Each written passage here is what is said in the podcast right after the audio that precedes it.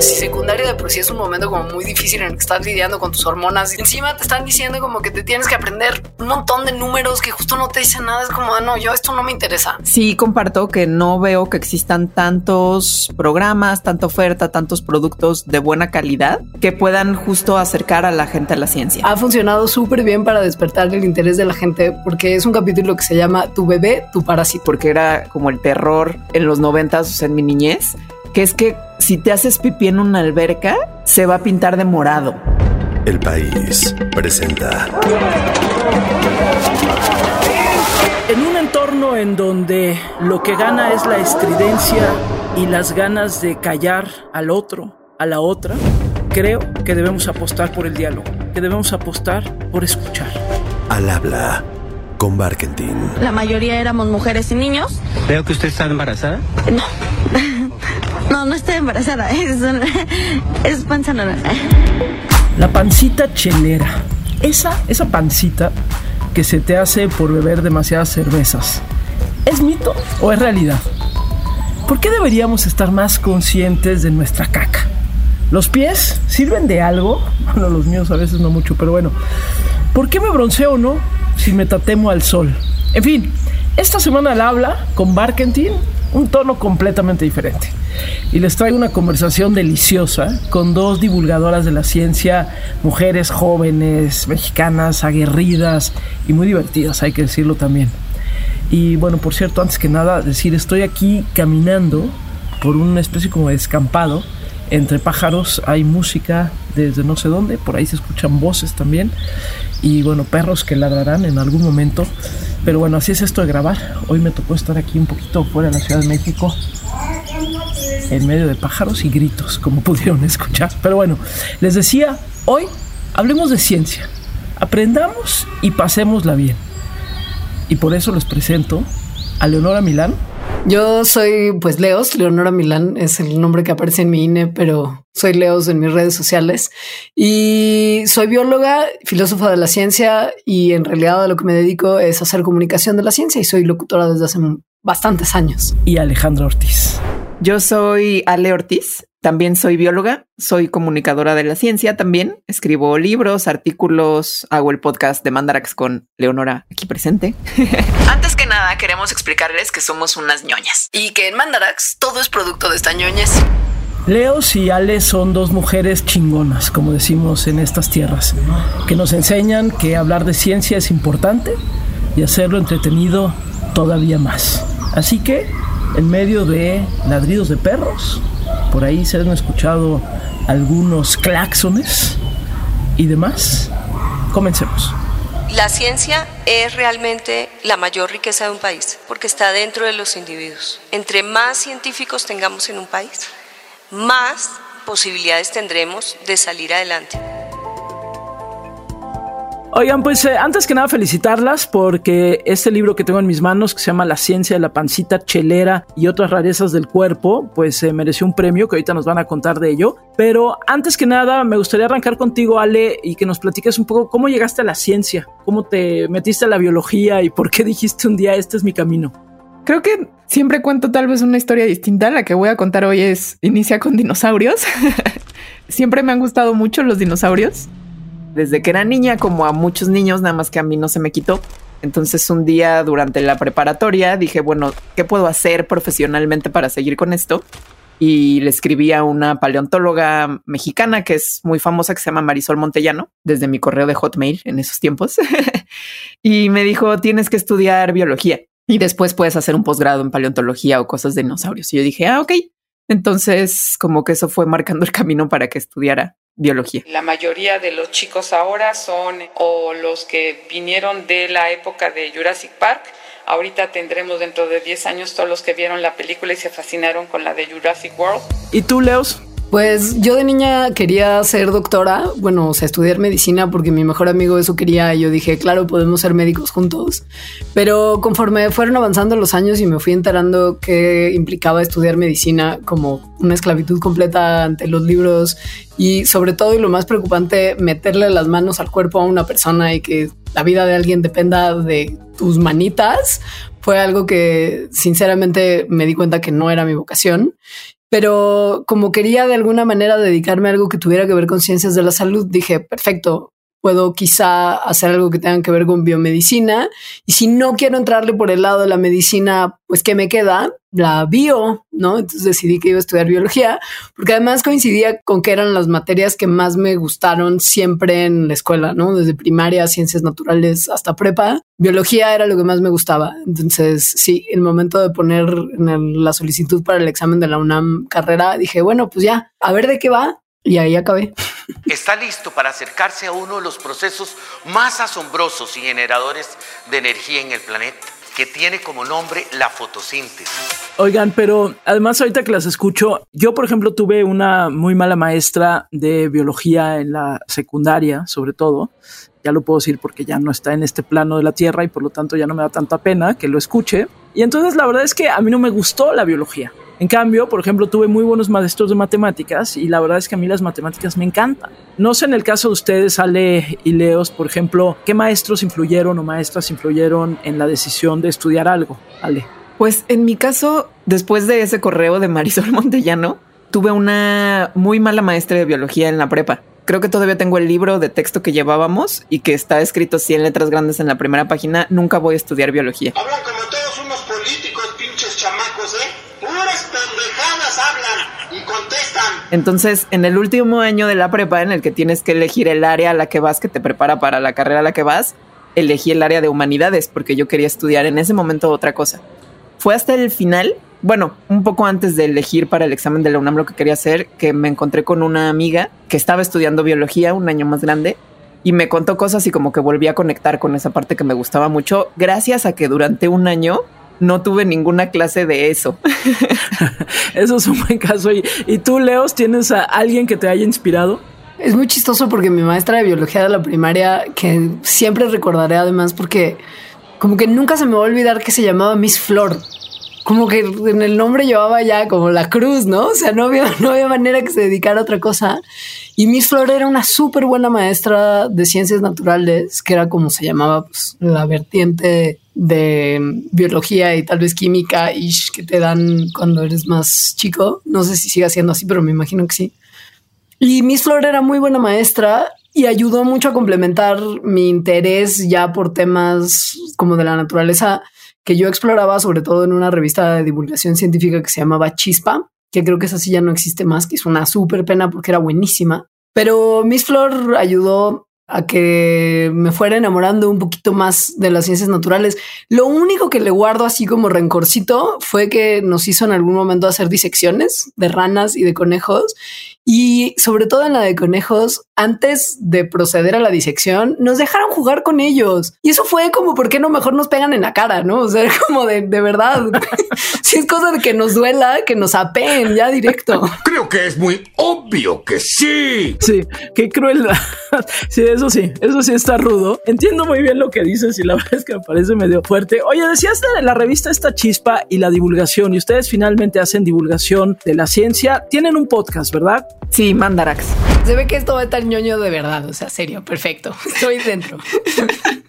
Bueno, pues resulta que los bosques o selvas tropicales de la era de los dinosaurios no eran como son ahora, lo cual podrías pensar, ah, bueno, obvio, no eran como son ahora, pero la verdad es que no es tan obvio. O sea, de hecho, la ciencia no sabía de esto hasta este año 2021. Pero además tienen este libro que yo decía al principio, La ciencia de la pancita chelera y otras rarezas del cuerpo. Entiendo que acaban de ganar un premio, Leos. Lo vi en tus redes sociales y ahí fue cuando dije quiero hablar con ellas. Cuéntanos. Pues un grupo de científicos españoles que radican en Bruselas, que es parte además como de una red de científicos españoles desperdigados por otros países europeos, lanzó un concurso que se llama Ciencia con ñ, en el que buscaban premiar literatura científica hecha en español. No solamente premiaron un libro escrito por alguien en España, sino que en esta edición del premio decidieron también galardonar a un libro que estuviera escrito en un país de habla hispana, pero que no fuera España. Y esa fue la categoría en la que entramos nosotras. Competimos ahí con un par de libros de otros lugares de Latinoamérica. Según nos dicen, ganamos con un amplio margen del 44% de los votos, cosa que nos hace sentirnos como pequeños pavos reales, no te voy a mentir. ¿Y de qué va? Obviamente, desde el título, ¿no? La ciencia de la pancita chelera, queda muy claro que tiene un elemento juguetón, que es de divulgación, pero entiendo que es de divulgación también pensado para un público igual de juguetón. ¿A quién está enfocado este libro? El libro son 13 capítulos, cada uno de algo relacionado con el cuerpo humano. No es un libro enciclopédico ni educativo, entonces digamos que no se va a encontrar todo lo que necesitas saber del cuerpo, sino más bien cosas interesantes o que a Leonora y a mí nos parecieron interesantes. Hay un capítulo del embarazo, uno del amor, otro de la muerte, hay uno sobre como ponzoña personal, le llamamos, o sea, como la caspa y esas cosas que a todo mundo nos pasa, pero nos dan pena. Y así son los 13. Efectivamente es como juguetón, tiene mucho el tono que tenemos Leonora y yo en nuestro podcast y más o menos en nuestra amistad. Que es que nos reímos mucho y hacemos muchas bromas y tenemos muchas referencias a la cultura popular. Entonces lo escribimos pensando yo creo que como nuestros amigos y nuestro público que ya tenemos de Mandarax y acabó siendo un producto que creo que más bien funciona para una amplia gama de personas. Hay gente que nos escribe que lo leen con sus hijos, por ejemplo, lo cual se nos hace increíble porque le gusta tanto a los adultos como a los hijos de estos adultos. Entonces, eso creo que es como algo muy bonito del libro, que nosotras no pensamos escribirlo para público infantil o juvenil y está funcionando para ellos y también está funcionando para quienes sí lo pensamos, que es un público adulto que no tiene miedo a reírse de bobadas y de su propio cuerpo. Muchos, por el simple y vano hecho de ser humanos, nos sentimos en la cúspide de la creación, superiores a cualquier otro animal, porque sí, somos animales. Y en el extremo ganador de la cadena evolutiva. En realidad, ni somos producto de una creación ni somos superiores, y no existe una cadena evolutiva como tal.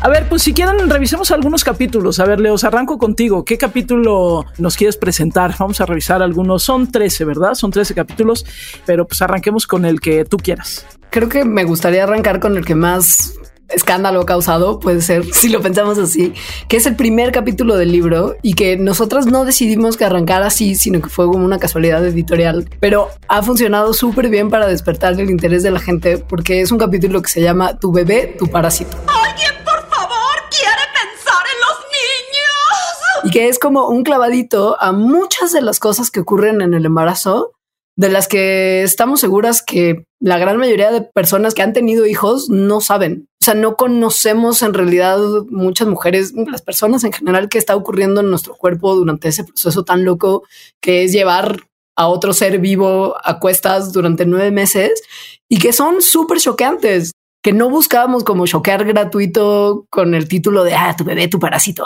vamos a generar polémica, sino que justo hay como muchas estrategias del cuerpo durante el proceso del embarazo que vienen como evolutivamente de estrategias de otros seres que son como en última instancia parasitarios, ¿no? Como virus. ¡Oh, no!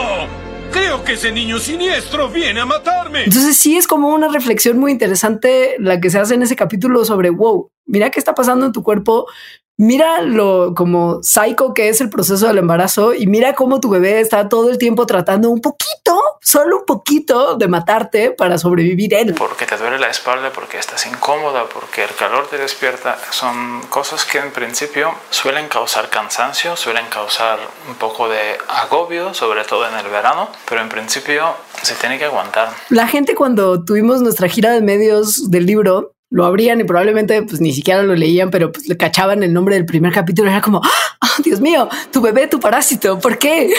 Y nosotros, no, no, a ver, bueno, son estrategias que funcionan así. Y más bien lo que queremos es que te enteres qué pasa, ¿no? Oye, pero a ver, en esto de las estrategias que funcionan así, a ver, tu bebé, tu parásito, cuéntanos un poco esto, qué significa que tu bebé sea tu parásito y sobre todo, digamos, con qué lo comparas también de otros entornos biológicos. Pues justo hay muchas cosas que parecen un poco como lo que hacen los virus, ¿no? Ahora que además todos sabemos mucho de virus, ¿no, Alita? No solo se parecen, sino que vienen de ahí. Es decir, se sabe que los genes que en el linaje de los mamíferos dieron posibilidad a que existiera la placenta vinieron de virus, es decir, de una transferencia horizontal, que eso a veces pasa, es muy raro, pero pasa. El 8% de nuestro genoma vino de virus. Entonces, entre ese 8% de virus que tenemos de genoma están los genes que hacen la placenta, lo cual tiene mucho sentido porque la placenta en realidad lo que está permitiendo es que haya un ser extraño al cual no le está atacando el sistema inmune. Y eso si eres un virus, si eres un virus parasitario, es muy útil también. Entonces esos genes en realidad fueron inventados por los virus y por eso existimos los mamíferos. Incluso en algunos sitios, algunas mujeres utilizan la placenta en el posparto, ingiriéndola, un trozo de placenta, un trozo de cotiledón, para recuperar su energía en el posparto. Me quedo contigo, Ale. ¿Tú qué capítulo nos quieres presentar de estos? Ay, a mí ese también me gusta mucho, pero otro que me gusta mucho es el último, que se llama Nuestro cuerpo puro error evolutivo. Porque, bueno, además de que la evolución es un tema que me encanta, creo que es muy mal entendida la evolución en general. Se ve muchas veces como una cosa que lleva al progreso y que siempre estamos mejorando y que en esta idea de progreso y mejora la cúspide de la evolución somos los seres humanos. Y pues no es así. Mi mente es superior a la de los demás. Ni hay progreso, ni hay mejora, ni hay cúspide y menos la cúspide somos nosotros. Y las evidencias de eso están en nuestro propio cuerpo. Entonces, este capítulo se trata de eso. ¿Cuáles son esas evidencias en nuestro cuerpo que nos indican que estamos súper mal hechos y que estamos súper mal hechos gracias al proceso evolutivo? Porque el proceso evolutivo no es perfecto. ¿Cómo qué evidencias? A ver, ¿cómo qué evidencias? Porque yo estoy viendo mi cuerpo y yo sí detecto un montón de cosas que están mal hechas, pero, pero pensé que tenían que ver con mi propio cuerpo, no, no en general. ¿Cómo qué evidencias? Es tal cual de pies a cabeza, o sea, el pie, mm, que haya tantos, como que se te doble el pie, fascitis plantar, es decir, tantas molestias en los pies, es porque nuestros pies no están hechos para caminar. Nuestros pies vienen de ancestros que vivían en las ramas y que entonces son más útiles agarrando cosas como nuestras manos.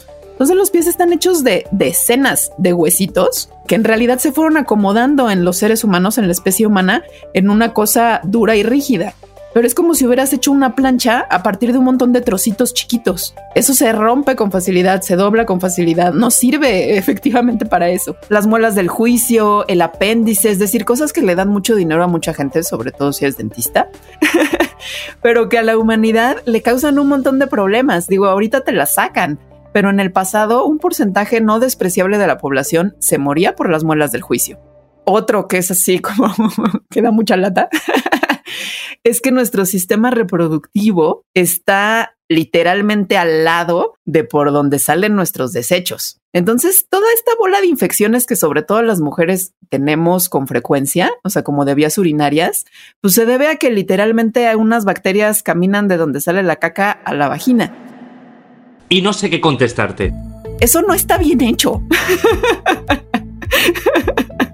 no hay forma de que eso se le haya ocurrido a alguien. Hay un error de diseño, sí. Exacto, hay un error de diseño porque no hay un diseño. Al final es eso. La evolución no es un diseño, ¿no? Sino que van ocurriendo los cambios con lo que va existiendo previamente y entonces se van acomodando las cosas de la mejor manera posible según lo que hay, lo cual no es la mejor manera que podría existir. De eso se trata este capítulo. Digamos que eso de querer caminar erguidos nos trajo unos problemones que francamente no tendríamos si estuviéramos todavía en cuatro patitas.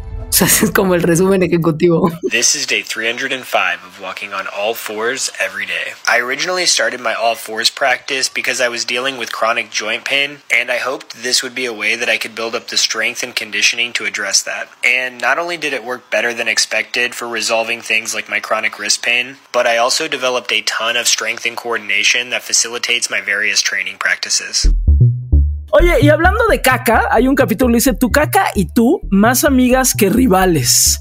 Es decir, este libro tiene un par de capítulos, no solamente ese, sino también uno que bautizamos el gas, que pueden tomarse como un capricho escatológico, pero que en realidad no lo son, y sobre todo este en particular de la caca, no es para nada un capítulo que se pensó como para generar risitas nerviosas en estudiantes de secundaria, sino para que logremos hacer una reflexión de todo lo que implica ese proceso de eliminar desechos del cuerpo, que conozcamos mejor esos desechos, que sepamos identificar qué significan sus formas, sus colores, sus texturas, que le perdamos un poquito también como el miedo y como el morbo y que entendamos que nuestras acciones del día a día, como ir a tomar una o dos botellitas de vino la noche anterior, pueden tener repercusiones importantes en nuestro sistema digestivo y en la forma en la que vamos al baño al día siguiente.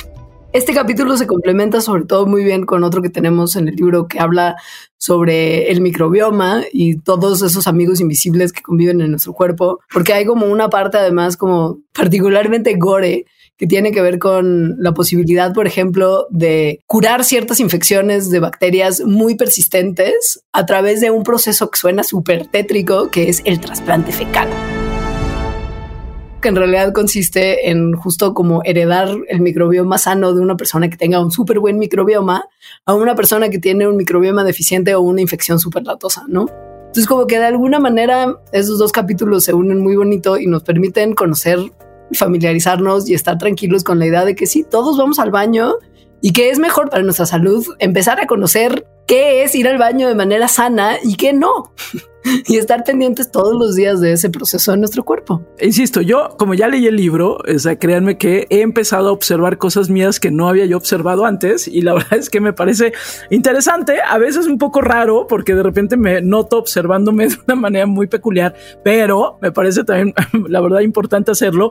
Y a mí el de mitos del cuerpo también, Ale, me gusta mucho porque al final decías hace ratito, bueno, qué tan mal diseñados o ni siquiera diseñados estamos, sino que pues de alguna manera nos hemos ido ahí haciendo seres humanos que caminamos y medio caminamos, pero también hablar un poco de los mitos del cuerpo, Ale. Sí, ese es muy taquillero, justo porque creo que hay mitos del cuerpo, o sea, estamos rodeados de gente que nos dice cosas, o nosotros tal vez somos esas personas que dices cosas del cuerpo como si fueran una verdad y probablemente no, o alguna sí. Entonces, en este capítulo, por ejemplo, hablamos de cosas como que si cuando te arrancas una cana te salen otras siete, ¿no? Si eso ocurre, que spoiler, no, no ocurre y más bien puede hacer que te quedes pelona. si realmente hace daño ver la tele de tan cerca, si el frío te da gripa, que es algo que te dicen mucho, ¿no? Como tápate, o también te dicen mucho, ay, tengo mucho calor, tómate un café. Es como súper contraintuitivo eso, tiene sentido o no. También hay un mito que creo que es mi favorito, porque era como el terror en los noventas, o sea, en mi niñez, que es que si te haces pipí en una alberca, se va a pintar de morado. Tenemos una fuerte evidencia de que la gente orina en la piscina. Intentaremos encontrar una forma de medir esa orina sin medir realmente la orina. Yo nunca vi que eso sucediera, ni a mí ni a nadie. Y entonces aquí vemos si, si es cierto o no y si podría pasar o no podría pasar. Ok, no les vamos a decir el resultado porque lo tienen que leer, pero a mí sí también me hizo reír mucho porque, bueno, yo que soy infinitamente mayor que ustedes, cuando yo era chica y eso, pues no, no había ese asunto, pues tú te hacías pipí, no había ninguna amenaza de coloración alguna, pero de repente empezó a salir cuando ya era yo un poquito más grande y entonces pues sí daba curiosidad. Así que bueno, si quieren saber si se hacen pipí en una alberca se colorea o no, bueno, ahí está también en este libro. Entonces ahora les quiero preguntar si estás 100% seguro de que el 70% de las personas está haciendo pipí en la alberca, ¿ya está bien hacerte pipí en la alberca? A ver, hablar un poco de la divulgación de la ciencia, eh, aterrizados a México. La divulgación de la ciencia y lo que se hace o no se hace. Y me gustaría ahí, ¿qué tendríamos que estar haciendo Ale y Leos para que en este país nos enamorásemos más de la ciencia, que la abrazáramos más, que nos atrevamos a tocarla, ¿no? Que de repente sintamos que es algo que es nuestro y que nos permite como tener otro tipo también de vida y de divertirnos. Porque yo tengo la sensación de que eso no sucede. Yo creo que la gente tiene un montón de interés por la ciencia en México. Y eso lo veo en todos lados, sobre todo en la pandemia, ¿no? O sea, de verdad, cualquier contenido que pareciera ser de ciencia, y ahí está el problema, atrae a mucha gente. La cosa es que sí comparto que no veo que existan tantos programas, tanta oferta, tantos productos de buena calidad que puedan justo acercar a la gente a la ciencia. Y para eso, como en tantas cosas, creo que la respuesta es muy fácil, se necesita dinero. Eh, interés de las personas que tienen ese dinero, ¿no? Creo que sobre todo gubernamentalmente, apoyar proyectos que estén padres, proyectos que sean profesionales, darle, digamos, como que esa reconocimiento a las personas que se dedican profesionalmente a la comunicación de la ciencia, que en México somos un montón en realidad, a las asociaciones que ya existen y que tienen años de existir de profesionales en este campo, y eso, apoyarles con sobre todo dinero para que puedan vivir sus vidas y hacer los proyectos. ¿Tú, Leos? A mí me parece, sumando todo lo que dice Ale, con lo que suscribo 100%, me parece que no estaría de más también pensar en una suerte de rediseñito de los programas educativos que tiene México en materias científicas. Porque siento que mucho de ese interés que escribe Ale que tiene la gente y que creo que tenemos todos, ¿no? A mí par de veces me han preguntado como, ¿cómo hacemos que los niños se interesen en la ciencia? A mí más bien me parece que lo que tendríamos que estar haciendo es no matar el interés de los niños en la ciencia, que es como una cosa que viene de una curiosidad que tenemos todos y que es súper natural y que deberíamos de cultivar.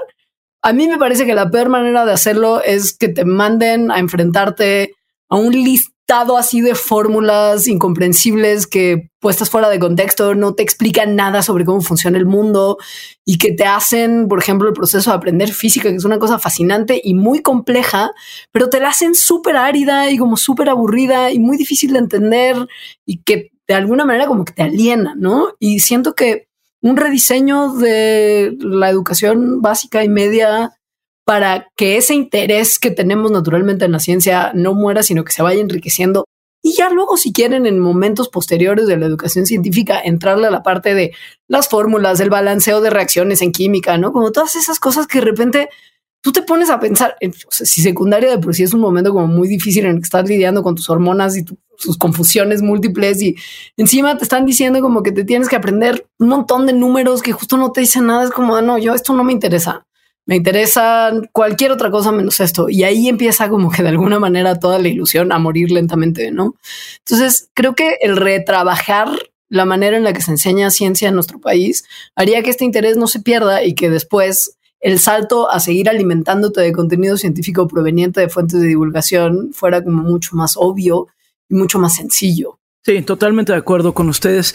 Bueno, pues eh, el libro se llama así, La ciencia de la pancita chelera y otras rarezas del cuerpo, que ya se encuentra ahora sí que en todos lados donde lo quieran comprar. Creo que hay que destacar la importancia que tiene la actividad científica en México. Es momento de, a nivel social, establecer que hacer un posgrado es trabajar y que también la labor que hacemos es muy importante, aunque pareciera que no. Si han seguido este podcast, saben que me gusta siempre preguntar a mis invitadas pues sobre sus gustos personales, más allá de lo que hacen profesionalmente. Y yo sigo a Leos desde hace mucho y también el trabajo que hace con Ale, por lo que sé que la música les es absolutamente esencial. Aquí hay más perros, pajaritos y por cierto, está a punto de caer el cielo sobre mí, las nubes negras y ya se escuchan por ahí algunos truenos. Pero bueno, les decía que sé que la música les es esencial, así que va directo, queridas Leos y Ale. ¿Qué rola acompaña para ustedes este libro que tengo en mis manos? No sé por qué, pero a mí hay un capítulo en particular en el que pusimos un montón de referencias a canciones y siempre que pienso en ese capítulo me viene a la mente la canción de Lluvia, tus besos fríos como la lluvia de Santiago. Lluvia, lluvia, tus besos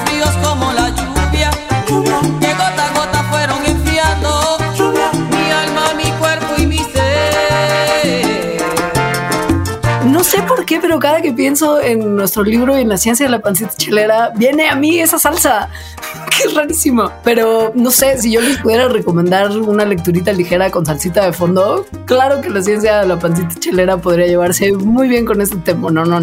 Es que sí fue muy raro que al escribir el libro nos salían tantas referencias de cosas que no necesariamente nos gustan tanto. Y mm, en el del sol, hay un capítulo del sol.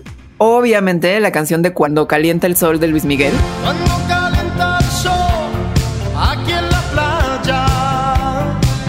Todo el tiempo la estábamos cantando.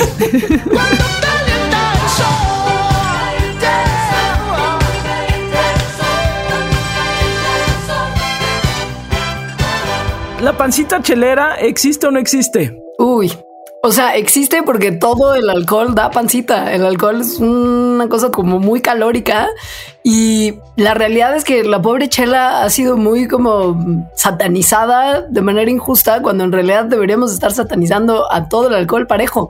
Porque cualquier cosa que tomes en exceso, sobre todo, te va a ayudar a tener una excelente pancita chelera como la que yo muy orgullosamente porto. O sea que no es cierto que las chelas sí, la cerveza sí te da pancita, pero gente que toma mucho vodka dice, pero el vodka no. El vodka no te da pancita chelera. Pues no, te da pancita de vodka, pues, pero no te da pancita chelera. pero eso Exacto. Te da pancita vodquera. Pancita vodquera.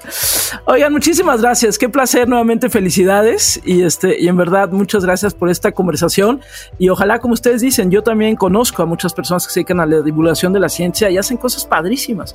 Lo que pasa es que creo que a veces están como dispersas, está todo como fragmentado y como que creo que necesitaríamos trabajarle todavía más a esto. Así que gracias de verdad a las dos por haber estado este día conmigo. Gracias a Muchísimas gracias. Pues espero que hayan disfrutado esta plática tanto como yo.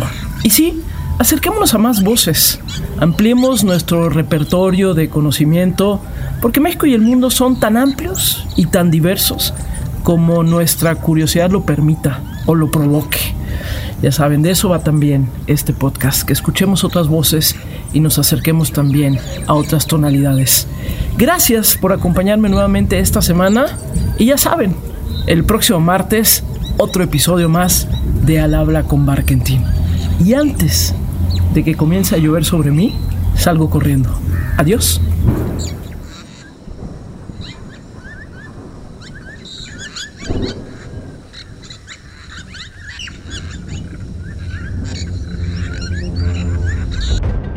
Al habla con Barkentin. No te pierdas un episodio nuevo cada martes en tu plataforma de podcast favorita. El País.